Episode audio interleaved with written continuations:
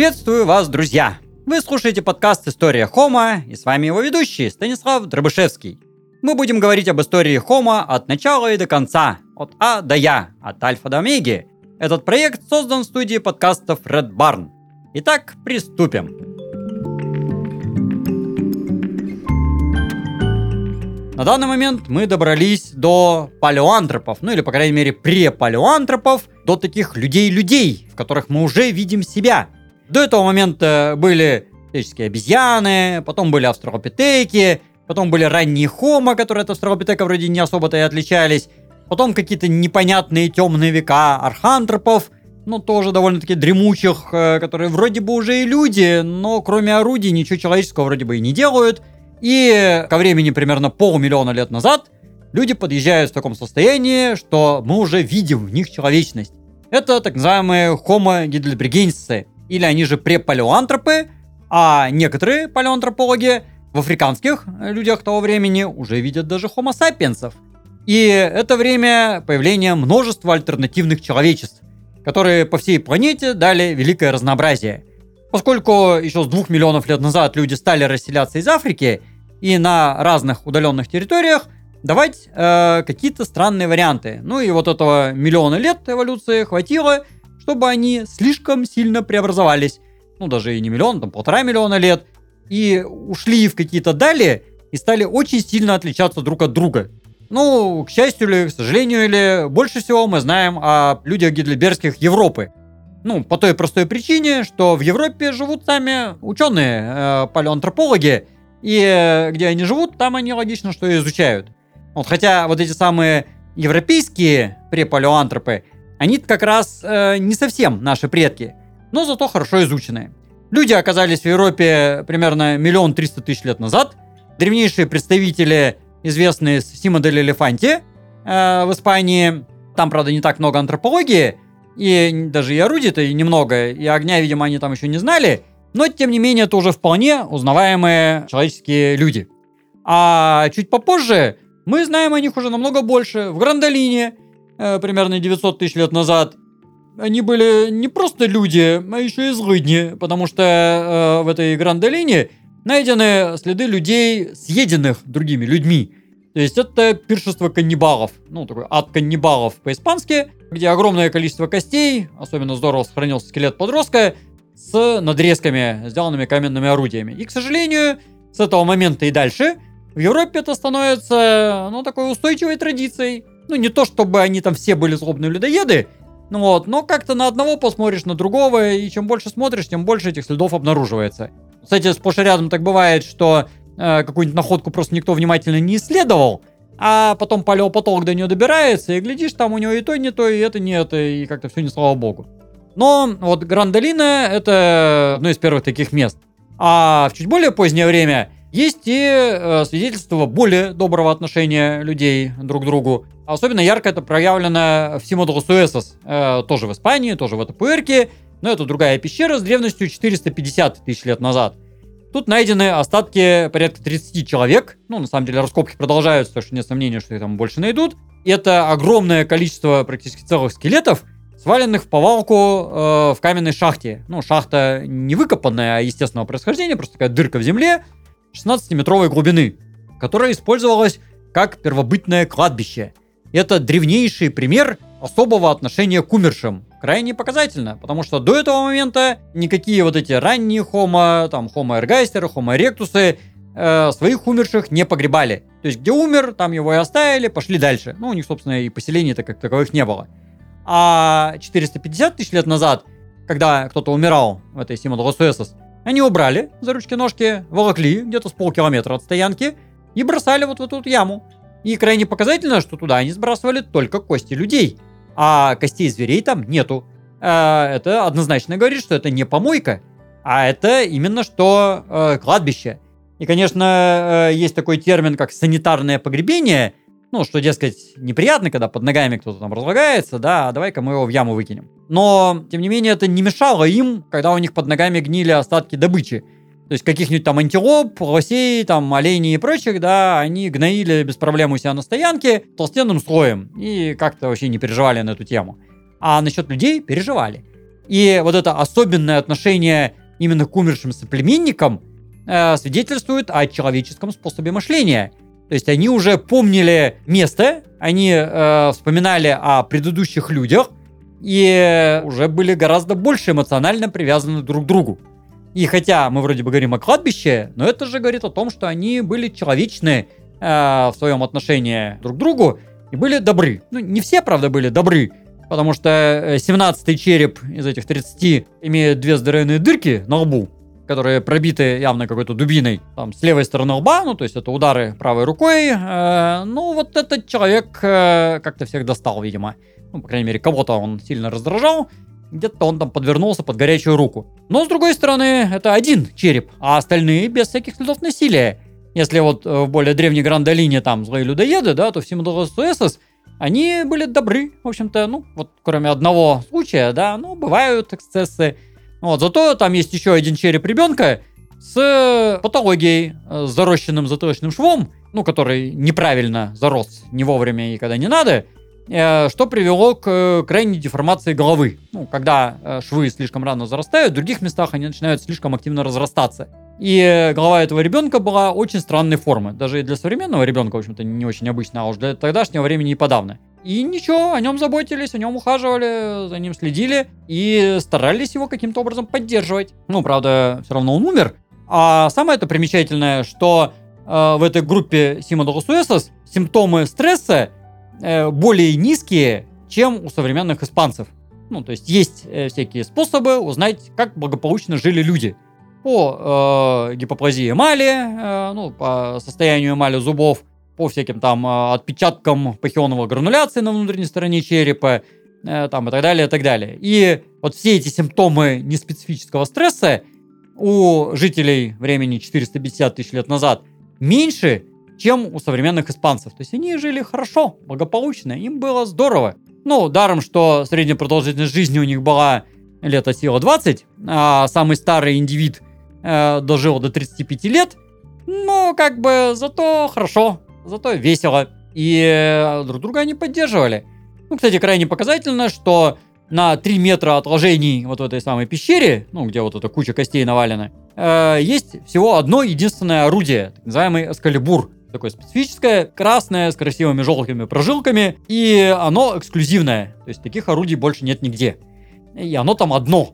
То есть э, это же не стоянка, это не место, где они жили, да, это просто куда они тела сбрасывали. Это наводит на мысли, что, может быть, это не просто так уроненный туда булыжник, да, ну потому что уж очень он красивый, а это уже э, погребальное э, подношение, это уже погребальный инвентарь, то есть на память о каком-то там умершем друге, да, или там подруге, туда было сброшено вот это вот красивое рубило специфическое. И это уже совершенно человеческий э, образ мышления. Ну и э, мы это видим хотя бы потому, что размеры мозга у этих людей уже основательно выросли. Потому что если на предыдущем уровне размеры мозга были килограмм, то у людей гильдбергских уже 1300 грамм. А это уже очень так немало, э, потому что у нас, на всякий случай, в среднем 1350. Э, ну и вот эти 50 грамм, это, строго говоря, погрешность, потому что, ну, это как измерять, там, каким методом измерять. Да и у разных современных групп людей тоже мозг бывает разный. Ну, вот, ну, другое дело, что все-таки форма мозга была еще не совсем современная, все-таки лобная доля довольно приплюснутая, и лоб такой немножечко покатый, ну, а если на живом человеке, то еще и надброви гигантская, ну, вот, и лицо такое тяжеловатое, но, тем не менее, по ширине, например, лобной доли и по длине, например, теменной доли, эти самые Homo heidelbergensis э, радикальнейше превосходят людей, прямоходящих вот этих Homo erectus предыдущих. То есть за несколько сотен тысяч лет у них мозги приросли на треть. Ну, то есть катастрофическими темпами. Особенно, как я уже сказал, прирастала лобная доля и теменная. А лобная доля это та, которая отвечает за мышление. А теменная доля это чувствительность руки и координация движений и чувств. То есть, по сути, это как бы зона, управляющая орудийной деятельностью. И вот они прирастали со страшной силой. Вот. Кроме того, на этом этапе мы уже 100% можем утверждать, что люди разговаривали. Потому что все, какие только есть признаки речи, и в строении черепа, там, основания черепа, и нижней челюсти, и слуховых косточек, и подъязычные кости, говорят о том, что они говорили, причем не особо отличаясь от нас с вами. Ну, в принципе, это уже и раньше было, но здесь это очень доказательно, потому что у нас уже много материалов, и это здорово видно. И в это же самое время происходит изменение культуры, потому что эти самые люди гитлербергские начали наконец-то использовать огонь. То есть это такое чудесное время, когда э, на стоянках появляется великое множество пепла. До времени примерно 400-350 тысяч лет следов кострищ почти нету, ну или они, по крайней мере, очень редкие. А вот с этого момента, 350-400 тысяч лет, появляется много свидетельств использования огня. А это говорит о том, что они научились его добывать. Они стали активно это делать. И появляются очаги, э, ну, в виде такого оформленного черного пятна. И появляются жилища, что характерно, причем в самых разных местах. И в Европе, и на Ближнем Востоке. Ну, в Европе, например, во Франции, там, в Террамате, в Шенингене, там, в других местах. Э, есть следы поселений, э, орудий, кострищ, где они уже так долго и старательно жили. Там, в Конделе Раго, он же Татавель, э, ну вот я уже говорил, там на Ближнем Востоке, э, в Киземе в каком-нибудь там, или в Табуне. То есть это уже э, поселения, которые заселялись несколько раз подряд. Если до этого момента люди в основном бродили с места на место, не особо будучи привязаны к чему-то, то теперь они уже имели маршруты. И э, там раз в году, по крайней мере, да, возвращались на одно и то же место. Ну, например, в Террамате там э, порядка 20 домов построенных ну, домов это, конечно, гордое слово, но хижин, по крайней мере. То есть понятно, что это не деревня одномоментная, там, 20 хижин, да, но это значит, они 20 лет подряд приходили и строили заново, просто-напросто. То же самое там э, в Бельсенслёбене, Вертюсёлише, там в самых разных других местах. Причем э, люди-то сами были еще довольно страхолюдные. Э, то есть, опять же, надбровье мощное, лицо тяжелое, страшное внешне, доброе внутри. И, кстати, крайне показательно, что по сравнению с предыдущими Homo erectus'ами, количество травм резко понижается. То есть, если до этого момента э, там каждый второй с дыркой во лбу, то здесь практически исчезают следы вот этих повреждений. Ну, вот тут человек из Симодол СС, невезучий, да, которого дважды долбанули. А так-то особо вроде и нет повреждений как-то. Они научились договариваться между собой. Стали гораздо более договороспособны. Это здорово. Ну, правда, не все так было гладко. И в некоторые моменты такая идиллия нарушалась. Особенно нелегко стало во времена ледниковых периодов, во времена неандертальцев. Ну, по крайней мере, со времени порядка 130 тысяч лет назад, когда климат стал катастрофически ухудшаться, и люди поменялись, и отношения поменялись. И на смену Homo heidelbergensis в Европе приходят э, неандертальцы, а в восточной части Азии денисовцы. Ну, про денисовцев, правда, мы почти ничего не знаем, кроме того, что они, в принципе, были потому что от них остались э, там несколько зубов, там фаланга и вот недавно найденная челюсть и следы ДНК из почвы на Тибете, ну и как бы и все. Но зато про неандертальцев мы знаем много. Вот эти как минимум два человечества, да, евро-западноазиатские неандертальцы и восточноазиатские денисовцы, это два таких альтернативных человечества. По-своему крайне любопытных, потому что эти самые неандертальцы уже э, продвинулись намного дальше, их мозги выросли до 1500 грамм, а это больше, чем у современного человека, а у нас сейчас в среднем 1350-1400, ну, то есть грамм на 100, а то на 150 меньше, чем у неандертальцев. И при этом у неандертальцев ширина лобной доли была больше, чем у нас с вами. Да и затылочный еще, еще больше, чем у нас с вами. Вот, ну, правда, лоб был приплюснутый, и по культуре тоже, наверное, они там не так уж прямо нас превосходили, а даже, в общем-то, видимо, и отставали. Вот, но тем не менее, потенциал у них вполне себе был. Другое дело, что, как я уже сказал, это время ледниковых периодов. Когда жизнь стала откровенно портиться. Э, климат стал становиться все холоднее и холоднее, ресурсов становилось все меньше и меньше, э, наступает время так называемой мамонтовой фауны, ну, когда вроде бы они и стада, но за ними надо гонять по этим равнинам, да, по этой переглициальной степи, и жить становится нелегко. В немалой степени это сказывается на культуре. То есть, если, например, у людей гитлербергских э, огонь стал использоваться направо-налево, у неандертальцев он стал использоваться реже. На некоторых стоянках это прямо здорово видно. То есть в старых отложениях угля больше, а в более молодых все меньше и меньше. Ну, видимо, и людей стало меньше. Плотность населения, может быть, даже уменьшилась. Ну, потому что ресурсов меньше. А некоторые группы, может быть, забывали, как использовать огонь. Ну, прям таки по книжке известной «Борьба за огонь», где там все, кто знал, да, погиб, там куда-то делся, и типа, а что делать, а как зажигать, а мы не знаем. Ну, это может быть, конечно, и фантазия, но действительно огонь стали использовать реже.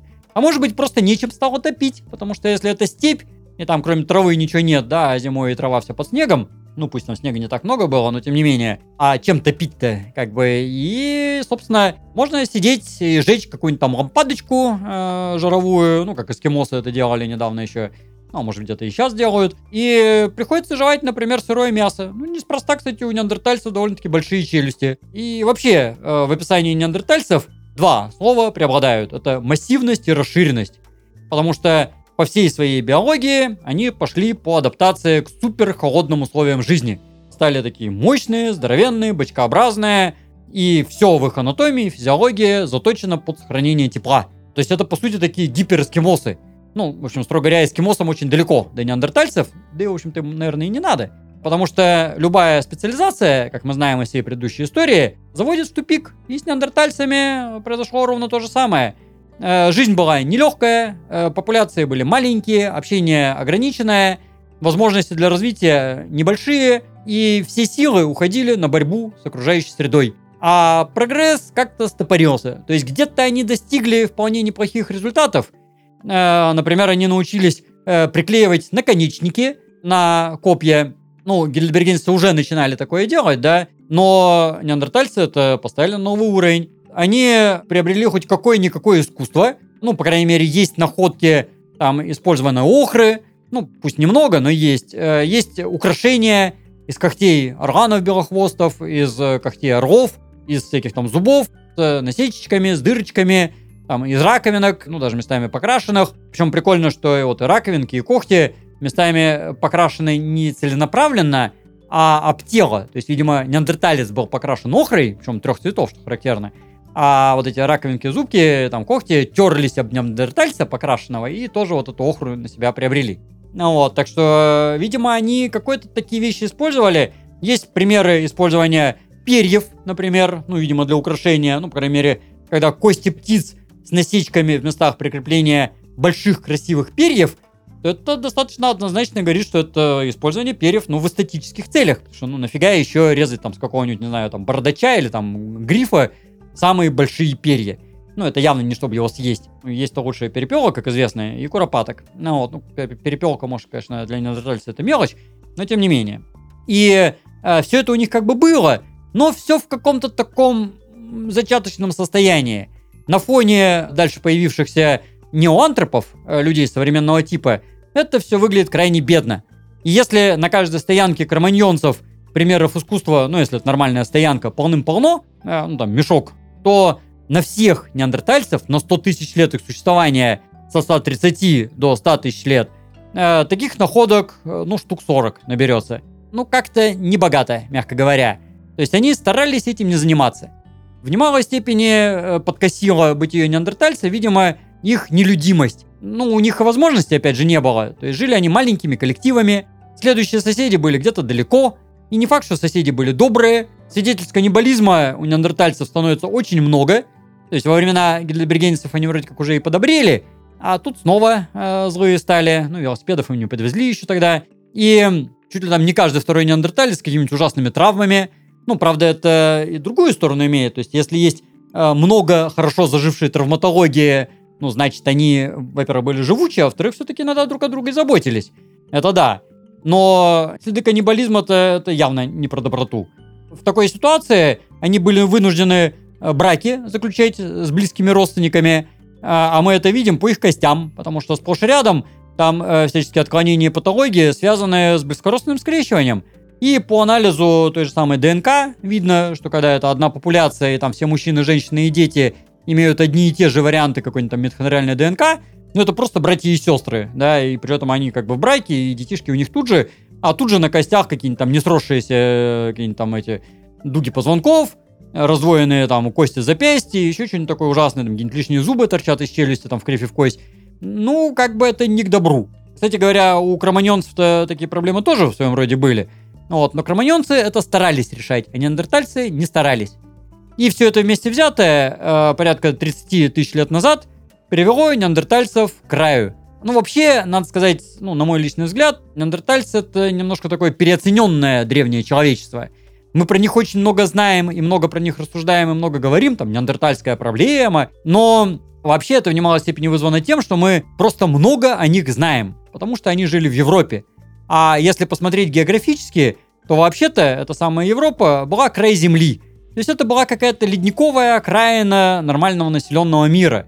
И проблемы неандертальцев — это проблемы каких-то вот этих вот замороженных эскимосов, которые, ну, честно говоря, живут где-то далеко, мало на что влияют и как-то так себе. А главное, это человечество жило южнее. Тем не менее, раз уж мы о них знаем, то э, любопытно посмотреть, как сложилась их судьба. Есть несколько концепций на эту тему. Э, в частности, такая, что неандертальцы эволюционировали в людей современного типа, но это крайне маловероятно, потому что по современным данным мы видим, что люди современного облика появились, в общем-то, раньше, чем вымерли неандертальцы. Вторая версия, что неандертальцы вымерли прям-таки под ноль. Просто вообще исчезли, э, ну там миллион причин может быть, э, и никак не участвовали в нашем сложении. Однако же, есть альтернативная версия промежуточная, что неандертальцы, перед тем, как вымереть, все-таки дали некоторый вклад в наш генофонд. Ну, кстати говоря, как и денисовцы. Потому что э, анализы геномов современных людей показывают, что у нас, ну, у всех не африканцев, как бы, да, есть э, примерно 2-2,5% неандертальской примеси, а у тех, кто живет где-нибудь там в Австралии, в Меланезии, еще вплоть до 5% денисовской примеси, ну, плюс к неандертальской. Ну, строго говоря, единственные чистокровные сапиенс это негры в Африке. Вот у них, у жителей Африки э, субсахарской, то есть, которые южнее Сахары, ни неандертальской, ни денисской примеси нету практически совсем. Ну, только что если там занесенная, потом еще как-то там с миграциями. И неандертальцы все-таки поучаствовали в сложении э, современных людей. И самые распоследние неандертальцы частично были метисами, на самом деле. Ну, мы на самом деле это видим даже по костям. В этом смысле самая яркая находка — это женщина из Сенсизер, которая и сама морфологически строго промежуточная между сапиенсом и неандертальцем, и культура шетельперонская там тоже промежуточная между э, неандертальским мустье, средним палеолитом, и кроманьонским ориньяком, верхним палеолитом. То есть там орудие что-то такое более-менее промежуточное. Ну, правда, этой женщине конкретно это не повезло. Кто-то ей там голову раз, раздробил пополам. Ну, вот. ну, потом, правда, кто-то и заботился. Но все-таки она померла. Вот. Ну, так что судьба метисов не всегда была так уж, такая уж прекрасная. Проблемы возникали. Но это, в общем-то, и без всякой метисации происходило. А самые распоследние неандертальцы таились э, по самым неблагополучным местам тогдашнего мира, ну, где-то вот на самых-самых окраинах. То есть, например, в Испании, э, в Южной Франции, на Балканах, там, в горных частях Греции, на Кавказе, в Крыму, э, в Брянской области, на Полярном Урале, там, где стоянка Базовая найдена, например. То есть, это самые нехорошие места. Это сейчас каждый хочет иметь виллу в Испании – жить где-нибудь там на Черноморском побережье Кавказа э, или в Крыму. Э, все хотят жить в Крыму. Но это сейчас.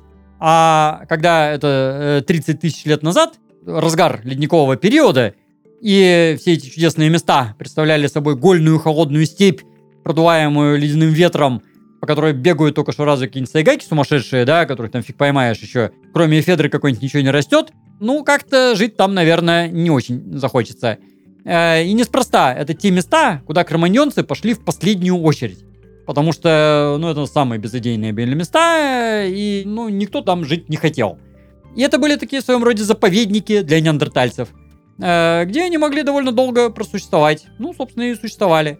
Ну, вот. ну а по пути, когда сапиенсы приходили, неандертальцы частично уходили куда-то вдаль, частично сливались э, с сапиенсами. Поскольку неандертальцев было очень мало, а сапиенсов было очень много, и сапиенсы все время лезли все новые и новые из Африки, приходили новыми волнами, то неандертальцы, ну а на востоке, видимо, денисовцы, просто растворились в этих самых сапиенсах, просто влились в них. В какой-то степени неандертальцы не так уж прямо и вымерли, а немножечко это мы, в общем-то, и есть. Ну, если так статистически посмотреть, то, например, в США в населении там, э, меньше 1% индейцев – а примесь неандертальцев в каждом э, неафриканце 2,5%. И кто вымер, индейцы или неандертальцы? Так что вроде бы, ну, причем индейцы-то живые, а неандертальцев вроде как 30 тысяч лет уже нет, но тем не менее, они живы в нас. И не исключено, что некоторые наши особенности нам от неандертальцев перекочевали. А, в частности, не исключено, что европеоидная светлая кожа – это наследие неандертальцев ну, не факт, на самом деле, но мутация, по крайней мере, та же самая. Там одна из мутаций, вообще понятно, что кожа определяется многими э, генами, но одна из мутаций вполне узнаваемая.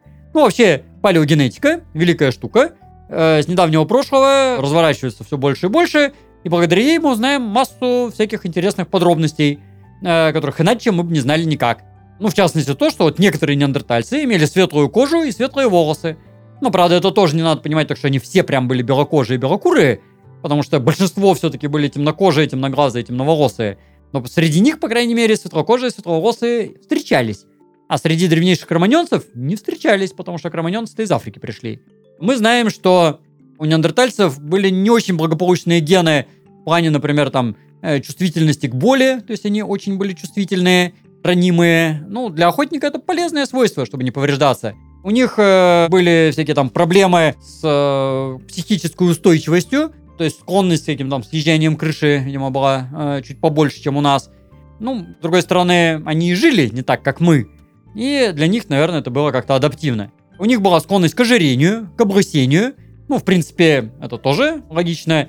Ну, потому что если живешь в ледниковом периоде, надо все калории использовать на благо и запасать в себе.